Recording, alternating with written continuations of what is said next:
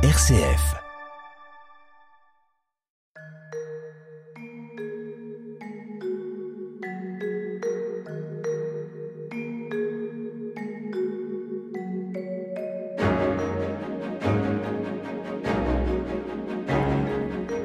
Bonjour à tous, au micro Frédéric Mounier, nous sommes très heureux de vous accueillir pour cette nouvelle édition de notre émission Où va la vie? Chaque semaine, je vous accompagne tout au long d'une conversation consacrée aux nouvelles questions éthiques. Nous sommes en partenariat avec le Centre Sèvres, les facultés jésuites de Paris et son département d'éthique biomédicale. Aujourd'hui, avec nos deux invités, nous allons nous intéresser au transhumanisme. Les transhumanismes, ce sont ces nouvelles manières de penser, d'envisager un homme qui serait d'abord augmenté, puis peut-être probablement transformé, délivré peut-être de lui-même, en tout cas de ses limites.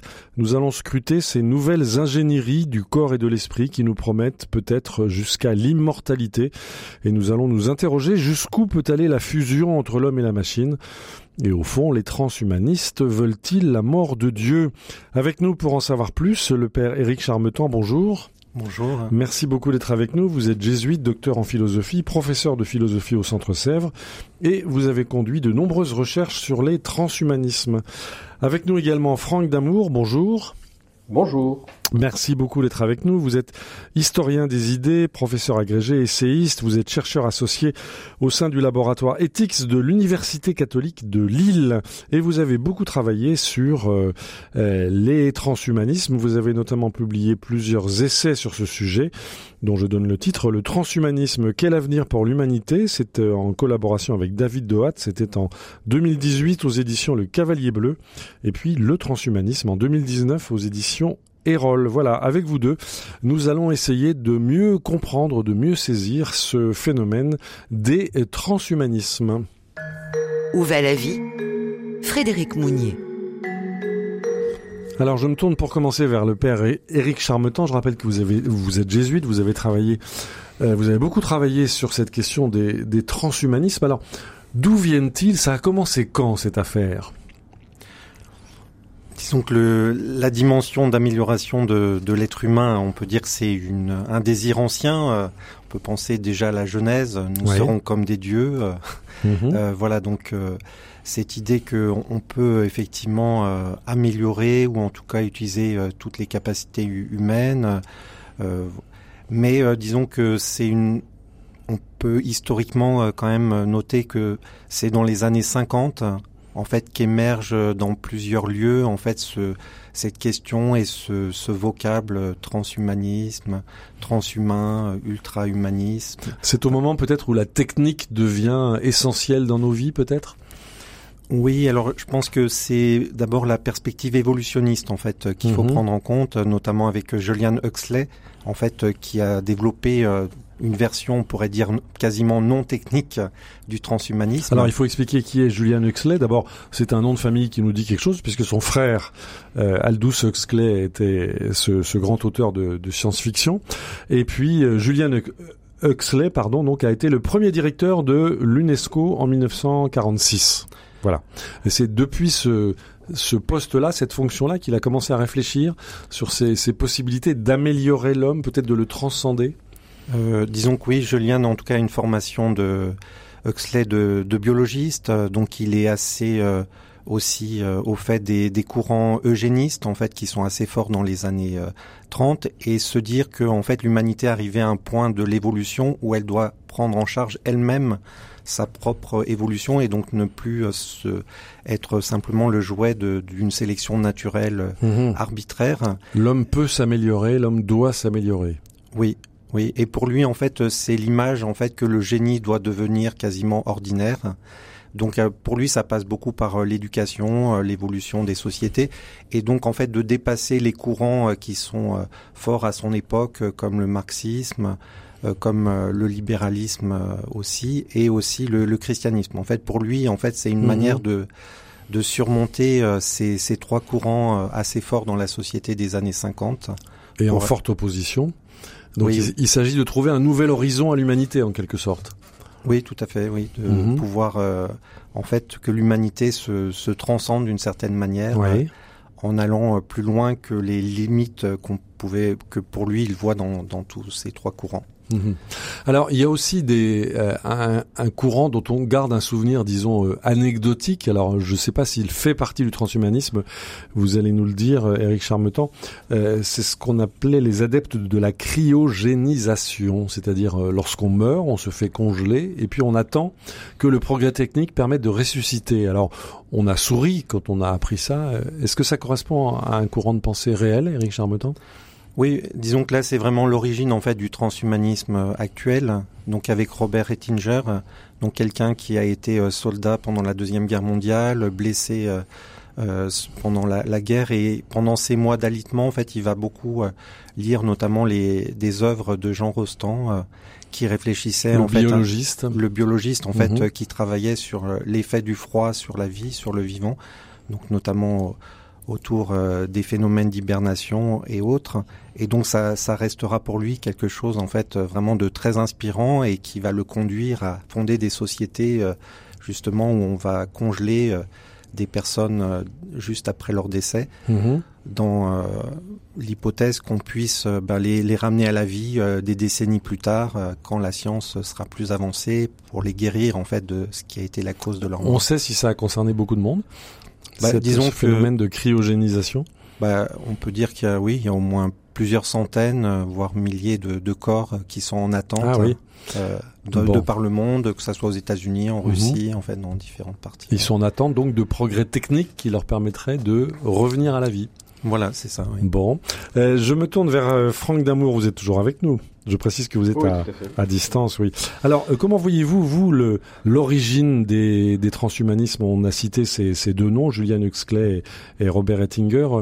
Au fond, euh, d'où vient ce, ce, courant de pensée qui, vous allez nous l'expliquer, euh, envisage que l'homme puisse être augmenté, amélioré et aller peut-être au-delà de, de sa propre humanité? Ça vient d'où, à votre avis, Franck Damour?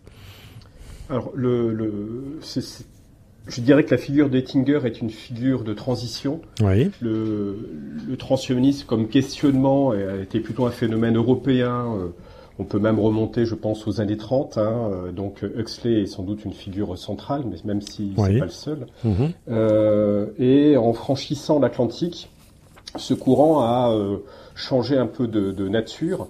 Alors chez Ettinger, donc le fondateur de la cryogénie, il y a cette dimension collective qu'on trouve chez Huxley. C'est-à-dire qu'Ettinger, il espérait voir l'avènement de ce qu'il appelait être une société du frigo. C'est joliment dit.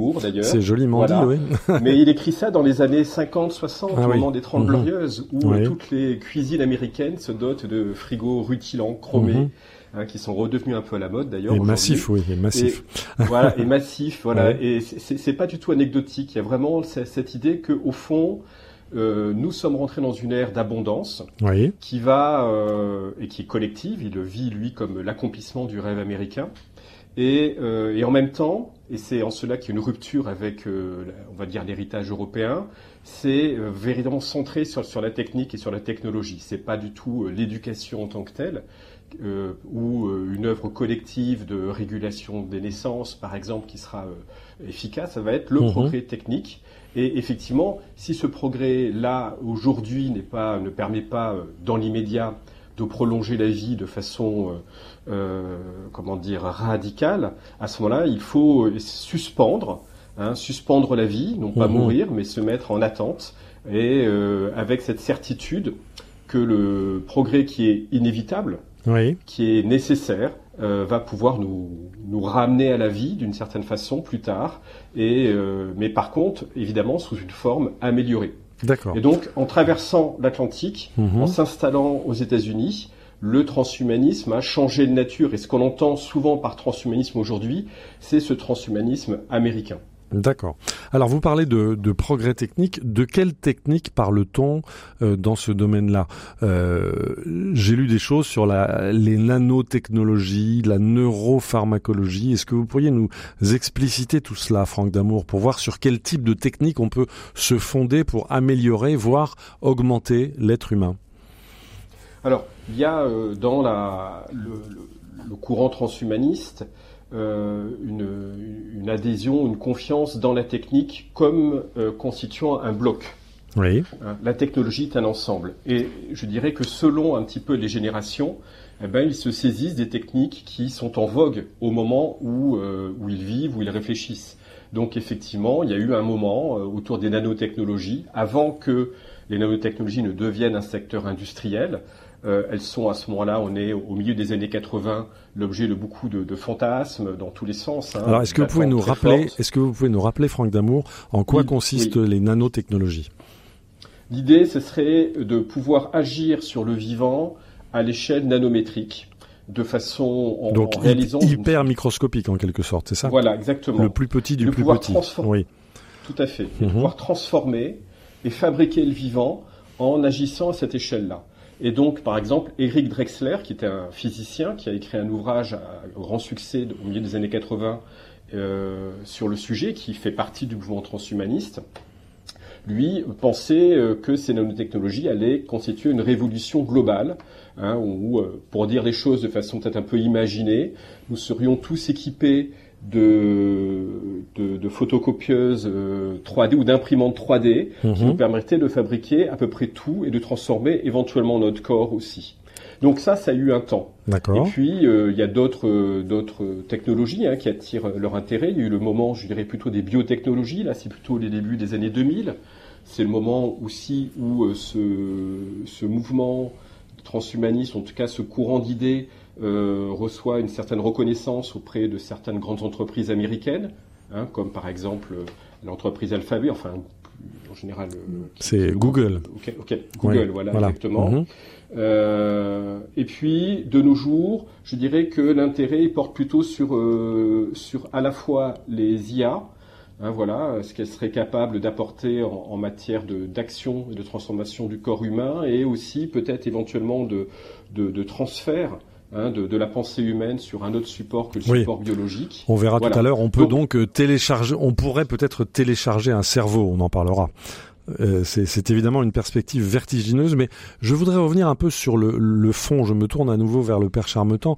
Euh, il y a un document qui est un document un peu fondateur dans le monde des transhumanismes qui s'appelle la lettre à mère nature. Elle a été écrite par euh, Max More et son épouse, je crois, en, en, 1999. Alors, vous allez nous en parler, Eric Charmetan, mais je voudrais citer quelques extraits parce que c'est en quelque sorte une charte du transhumanisme. Alors, Max More, donc, dont on dira un mot dans quelques instants, s'adresse à Mère Nature. Il dit Chère Mère Nature, désolé de vous déranger, mais nous les humains, votre progéniture, avons des choses à vous dire. Peut-être pourriez-vous transmettre ceci au Père, avec un P majuscule, puisque nous ne semblons jamais le voir dans les parages. Alors, la lettre commence par des remerciements. Nous tenons à vous remercier pour les nombreuses et merveilleuses qualités que vous nous avez conférées avec notre intelligence lente mais massive distribuée, etc. Mais toutefois, avec tout le respect que je vous dois, poursuit ce Max More, nous devons dire que vous avez, à bien des égards, fait un mauvais travail avec la constitution humaine. Vous nous avez rendus vulnérables aux maladies et aux dommages, vous nous contraigniez à vieillir et à mourir, juste au moment où nous commençons à atteindre la sagesse, vous nous avez rendus fonctionnels uniquement dans des conditions environnementales étroites, vous nous avez donné une mémoire limitée, un mauvais contrôle des impulsions et des pulsions tribales et xénophobes. Bref, ce que vous avez fait de nous est glorieux mais profondément imparfait. Et Max More euh, poursuit, nous avons décidé qu'il était temps de modifier la constitution humaine. Alors il propose sept euh, principes. Euh, on va les passer en revue tout à l'heure, mais peut-être, Eric Charmetan, pouvez-vous nous dire quelques mots de ce Max More qui signe cette admonestation à mère nature? Or, Max More, c'est l'incarnation, on peut dire, contemporaine du transhumanisme. Donc, avec la fondation dans les années 80 du mouvement extropien, mhm. donc et un magazine en fait qui euh, une sorte de fanzine en fait pour un certain bon pour une diffusion assez limitée mais euh, en tout cas qui propage ces idées euh, du transhumanisme. Alors l'extropie pour les auditeurs, c'est quelque chose qui s'oppose à l'utopie. donc c'est une dimension un peu de mouvement perpétuel, de se dire l'être humain est en perpétuel bah, recherche, euh, amélioration, et que les utopies euh, classiques, en fait, ont, le tort de, de fixer l'horizon, euh, tandis que donc on va au-delà de l'horizon. Voilà, donc là, il y a, on perce l'horizon. Où il n'y a plus d'horizon. Enfin, oui, il n'y a plus d'horizon. Voilà. on, va au-delà. Et donc en fait, ça, ça correspond aussi effectivement à d'autres personnes, bon comme FM 2030, bon Ferredoun Esferandia, donc quelqu'un qui parlait de des gens qui étaient tournés vers le haut, en fait, mhm. les upbringers, en fait, euh, pour dire, euh, bah, à côté de ceux qui sont orientés plutôt à gauche ou à droite en politique, euh, il y a ceux qui sont vraiment tournés vers le haut et le progrès perpétuel. Alors, ce qui est intéressant en fait dans, dans ce transhumanisme des années 1980 aux, États-Unis, c'est que les personnes changent leur nom, parce que Max Moore initialement s'appelle Max donc ils veulent changer leur corps et donc ils changent aussi leur nom, c'est ça? Oui, en leur fait. Euh, personnalité. oui, parce qu'en fait c'est une manière. Leur origine, oui. Oui, c'est une manière en fait de gommer euh, le passé mm-hmm. pour dire on est toujours tourné euh, vers le futur. C'est le cas de Natacha Vita Mort aussi, en fait, mm-hmm. donc qui, qui, a changé de nom. Donc c'est et c'est vrai que quand on prend le cas de FM 2030, quand on entend ce, ce nom, bah on ne sait pas du tout de quel quelle pouvait être l'origine de Dans l'ancien monde, on appelait ça un pseudonyme, c'est ça? Chacun a un pseudo. Dans l'univers numérique, du reste, chacun a un pseudo. Oui, alors c'est vrai que c'est une manière de, de, recréer une identité, en tout cas de, de dire son, son projet mhm. euh, vers le, le, futur. Alors sur ces bases-là, euh, Max More donc euh, propose plusieurs amendements, des, des, amendements en quelque sorte à la Constitution humaine. Le premier, je cite, nous ne tolérerons plus la tyrannie du vieillissement et de la mort. C'est une aspiration à l'immortalité, Éric Charmetan?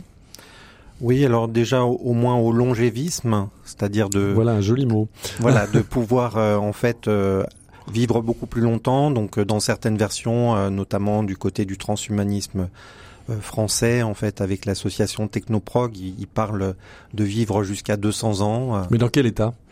Bah justement, en fait, euh, en, utilisant euh, toutes les recherches pour vivre euh, dans un, état parfait jusqu'à 200 ans, en gros. Mhm. donc effectivement, donc le, pari, c'est que la technique pourrait nous permettre de vivre mieux et plus longtemps, en meilleur état. Voilà, donc en fait, en agissant sur les causes du vieillissement, mhm. donc il y, a aussi tout un programme de, de recherche scientifique en fait pour ralentir le vieillissement.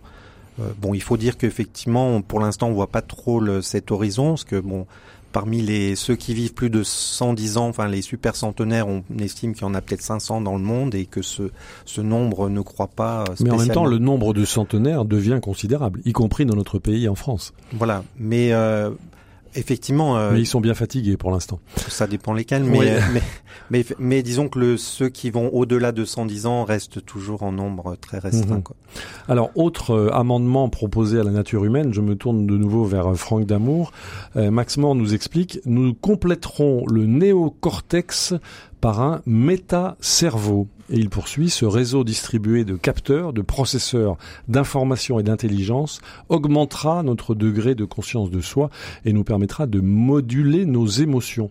C'est vraiment un autre cerveau humain qu'on va fabriquer, Franck Damour? Oui, alors... Euh, disons que l'idée d'augmentation, elle est générale, hein. c'est augmenter les capacités euh, physiques, physiologiques, mais aussi euh, co-cognitives. Mhm. Euh, les capacités de mémorisation par tous les moyens. Hein, euh, donc ça pourrait être très bien des, implants euh, informatiques, enfin, ou un couplage avec une intelligence informatique, comme des, moyens chimiques. Il n'y a pas forcément chez tous les transhumanistes un désir de, construire une sorte de, cerveau hybride entre l'homme et la machine. Oui. c'est un point qui est souvent débattu. Hein, même la question du téléchargement euh, complet a été l'objet de nombreux débats au sein du transhumanisme. Ils, se sont, ils ont pu se, se, détacher d'autres courants mhm. qui euh, aspiraient à une sorte euh, d'émancipation complète à l'égard du biologique ou du corps, ce qui n'est pas le cas chez la plupart des transhumanistes. Pour moi, il me semble que c'est un marqueur assez fort. Merci de nous rassurer. Un corps, Merci de nous rassurer quand même. Amélioré. Oui. Oui. Un mhm. corps amélioré, augmenté mais pas forcément à une émancipation complète du, corps biologique, parce que je les pense euh, très attachés à l'idée du corps comme support de l'individualité. Mhm. Et, le corps tel qu'il est ou le corps tel qu'il l'imagine? Tel, tel qu'il pourrait devenir. oui, tel qu'il pourrait devenir, c'est ça. Exactement. Mhm. Il n'y a pas de et puis de raison d'ailleurs, de façon générale, hein, même sans être transhumaniste, de penser que le corps humain reste tel qu'il est tout au long de, son évolution. Il, s'est transformé, il change. Hein. on est beaucoup plus grand qu'il y a 15-20 ans, par exemple. C'est vrai. Voilà. Donc, euh, sans forcément qu'il y ait des ruptures. Hein. Il n'y a pas forcément toujours une attente d'une rupture avec un basculement extraordinaire. Mhm. Mais c'est plutôt l'idée de, de ne pas se mettre de, de limitations ou d'interdits, ce qui, ce qui est perçu pour eux par des interdits.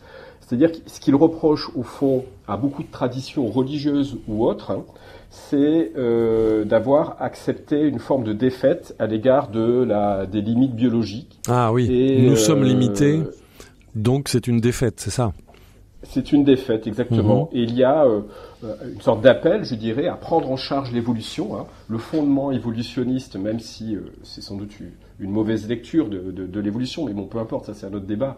Mais le fondement évolutionniste, l'idée qu'ils ont, que, que, les humains ont à prendre leur évolution, est pour eux tout à fait euh, centrale.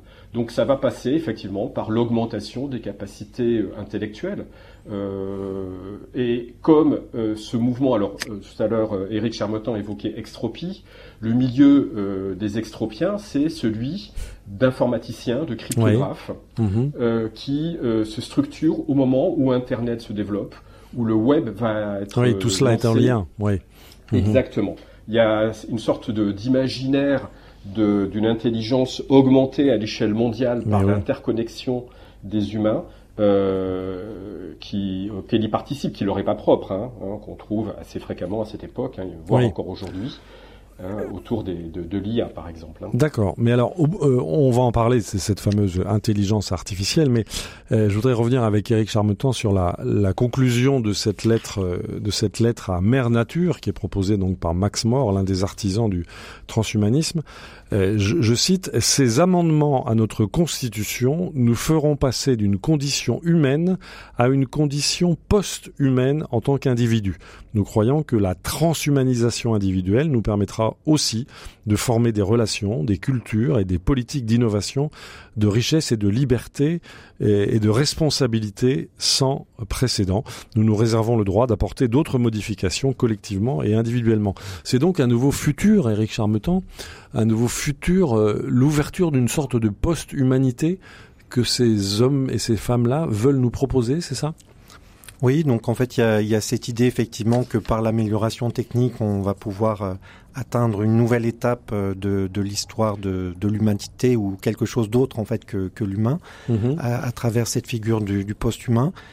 Et habituellement, en fait, le, le transhumain est vu comme la, la figure transitoire vers ce post-humain. Alors, sur ce post-humain, il peut y avoir la version quand même avec un corps euh, fortement augmenté, puis il y a la version sur laquelle on reviendra en fait de, de, de, sortir complètement des limitations du, du, corps humain et de sortir même. il y a une hésitation là, non? Oui, en fait, parmi avant les, le grand saut, parmi les, les transhumains, enfin, il y a, enfin, le transhumanisme, effectivement, il y a, il y a quand même deux versions. Euh, assez différentes. Il y a le soft et le hard, non Voilà, ça oui, oui, en fait, le, le, fait de garder ou pas le, le corps. Alors après, sur le mot post-humanisme, c'est vrai qu'il y a, une petit, un petit débat parce que dans le, la société américaine aussi, euh, avec Donna Haraway et d'autres courants, le post-humaniste, c'est aussi une critique euh, en fait à partir du genre, les, les distinctions des espèces, en fait le rapport aux animaux.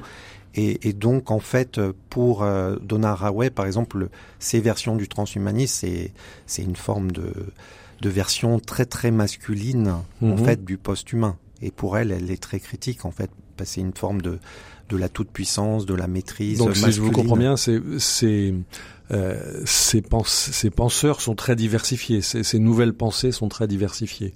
Oui, oui. Bah, Ça discute beaucoup en leur sein. Euh, en tout cas, dans la déclaration transhumaniste, c'est plutôt unifié, mais on peut dire que autour, euh, ça suscite quand même beaucoup de, réactions. Alors évidemment, tout cela pose un nombre de questions absolument considérables qu'on va aborder au cours euh, des deux émissions qui vont qui vont suivre. Je voudrais terminer cette première émission peut-être par une, petite pause musicale parce que je pense qu'on en a bien besoin après avoir découvert. On, on, peut à bon droit être pris de, vertige quand on voit tout ce qui peut se, se dessiner pour l'avenir de notre humanité. Euh, je voudrais vous faire écouter quelque chose qui existe au, au Japon. Vous connaissez peut-être une personne, une vraie vraie fausse personne qui se nomme Hatsune Miku, qui est un personnage fictif, mais qui en fait, est une star au Japon. On va écouter un extrait de l'un de ses concerts. C'est un concert donné par un hologramme. Des paroles sont chantées par un logiciel de synthèse vocale et avec une communauté de compositeurs éparpillés dans le monde entier. C'est l'une des expressions aujourd'hui de l'univers culturel des transhumanismes. On en écoute un extrait.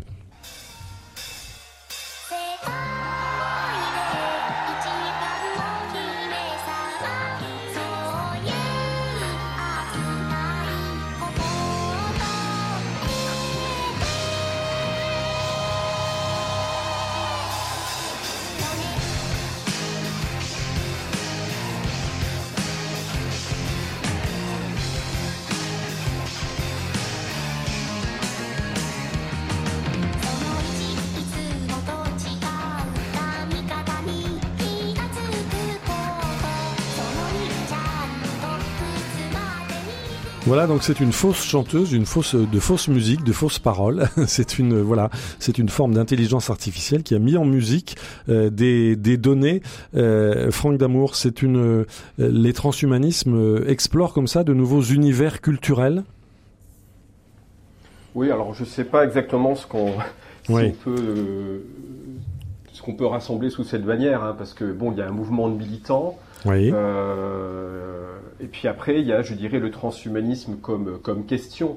Et c'est pas tout à la même chose que le transhumanisme comme réponse. Jusqu'à présent, on a, ceux dont on a parlé, ce sont plutôt ceux qui défendent des positions, des idées, par rapport à un questionnement qui est celui de bah, la place de l'homme dans le contexte de l'évolution des technologies. Mhm. Alors euh, bon, en ce qui concerne l'expérience musicale là que vous proposez, je ne sais pas en quelle mesure ça relève ou non du transhumanisme comme réponse en tout cas, c'est disponible sur des sites transhumanistes. Voilà, c'est présenté comme étant une expression culturelle de l'une des tendances des nombreuses du transhumanisme. Oui, pourquoi pas. Alors c'est vrai que de toute façon, si on revient sur le, mouvement lui-même, mhm. c'est un mouvement qui, qui se conçoit comme un mouvement culturel et comme proposant une transformation culturelle, puisque si euh, on, arrive à prolonger de façon importante euh, l'espérance de vie de l'homme, mhm. voire le rendre pas immortel, hein, mais en tout cas inaccessible ou insensible aux effets du vieillissement ou de la mort biologique, ça suppose évidemment de transformer de façon importante mhm. beaucoup d'aspects de l'organisation de la société. Et eh oui. Alors on va revenir évidemment sur tous ces sur tous ces aspects. On a encore deux émissions pour pouvoir nous expliquer tout cela.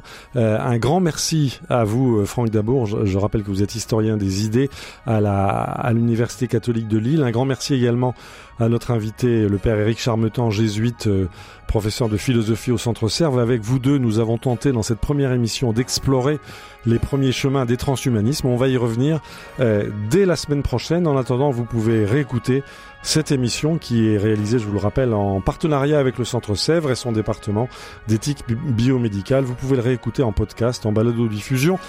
Rendez-vous sur l'appli, l'application RCF euh, sous la rubrique Où va la vie? Je vous dis à la semaine prochaine, on a encore beaucoup beaucoup de questions à poser à nos invités autour des transhumanismes et un grand merci à notre réalisateur euh, Pierre-Henri Paget. À la semaine prochaine.